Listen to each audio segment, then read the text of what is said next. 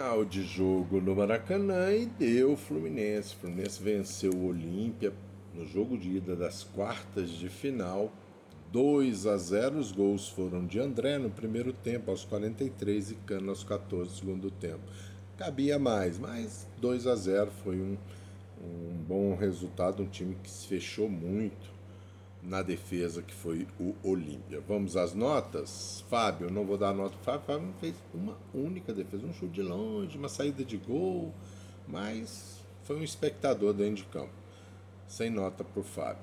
O Samuel, nota 6, poderia ser. Começou bem ali no primeiro tempo e tal, uma jogadinha aqui, outra ali, mas foi menos ofensivo, né? Poderia ter sido mais ofensivo porque o Olímpia dava esse espaço, mas ele deixou a ponta direita para o Ares e ficou ali na meia direita, trocando passe para lá e para cá. O Nino, o Nino nota 7 para o Nino, o Nino brigou das poucas vezes das bolas chegaram no ataque, o Nino levou vantagem, saía jogando, chegou no ataque, dava apoio ao meio de campo, trocando passes, nota 7 para o Nino. O Felipe Melo jogou um Feijãozinho com arroz dele lá, não acrescentou muito, nota 5 para ele. O Diogo faltou um pouco mais é, de chegar no fundo, e mais no fundo. Ele foi umas duas vezes, foi bem, inclusive, então faltou um pouco mais, né? É, ele pode às vezes revezar com o Keno nesse tipo de jogada. Nota 6 para o Diogo. O André jogou muito bem no meio de campo, para lá marcou um gol né, chutando de fora da área, a bola bateu no Gamarra enganou o goleiro. Um chute de fora da área, coisa rara que o André faz. Nota 7 para o André. Depois ele foi para a zaga, acabou terminando o jogo na zaga. Mas ele praticamente não jogou na zaga também, porque o Fluminense ficou todo no campo de ataque.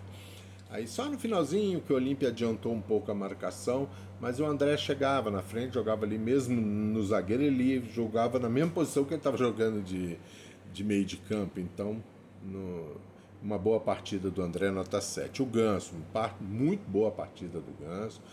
Jogou bem, distribuiu boas bolas, fez um trabalho de meio de campo inteligente, nota 8 para o Ganso. A mesma coisa para o Arias, correu muito pela ponta direita, mas ele tinha um marcadorzinho, que é o tal do Zabala, que era um carrapato muito difícil. Ele era muito rápido, né? O, o Arias tentava para um lado, ele já estava na frente, voltava, já estava na frente, mas o Alisson fez uma muito boa partida, nota 8. O JK também fez uma boa partida. Foi surpreendente a entrada dele, né? Ele ia marcando um golaço de bicicleta, tentou outras vezes.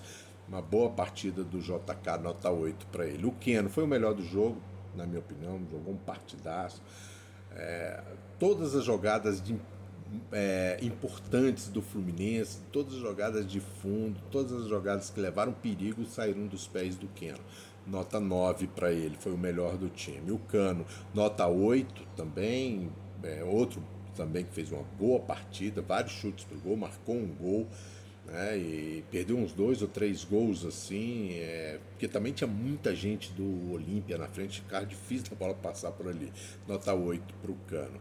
O Martinelli entrou como sempre, entrou muito bem, trabalhando lá pela meia esquerda, é, buscando o jogo, vinha pela meia direita, deu um passe de cabeça para o Cano marcar o segundo gol do Fluminense, nota 7 para o Martinelli. Léo Fernandes teve a bola, do terceiro gol, mas demorou demais, quis driblar, era bater de primeira. O Luel Fernandes, nota 5 para ele. O Alexander também entrou, pegou poucas vezes na bola, mas não é a questão do Alexander entrar, nem era para para o time crescer de produção, é exatamente para ele voltando para o time, né? Que é isso é muito importante. Um jogador espetacular que é o Alexandre, ele precisa ir entrando devagar, como está acontecendo, então foi bom ele entrar.